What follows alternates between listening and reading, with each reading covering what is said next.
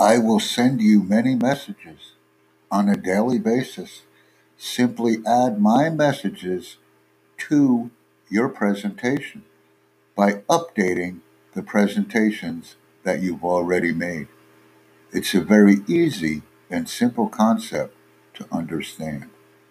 I will continue the training, Aki, because I enjoy listening to the podcasts that you create. Thank you.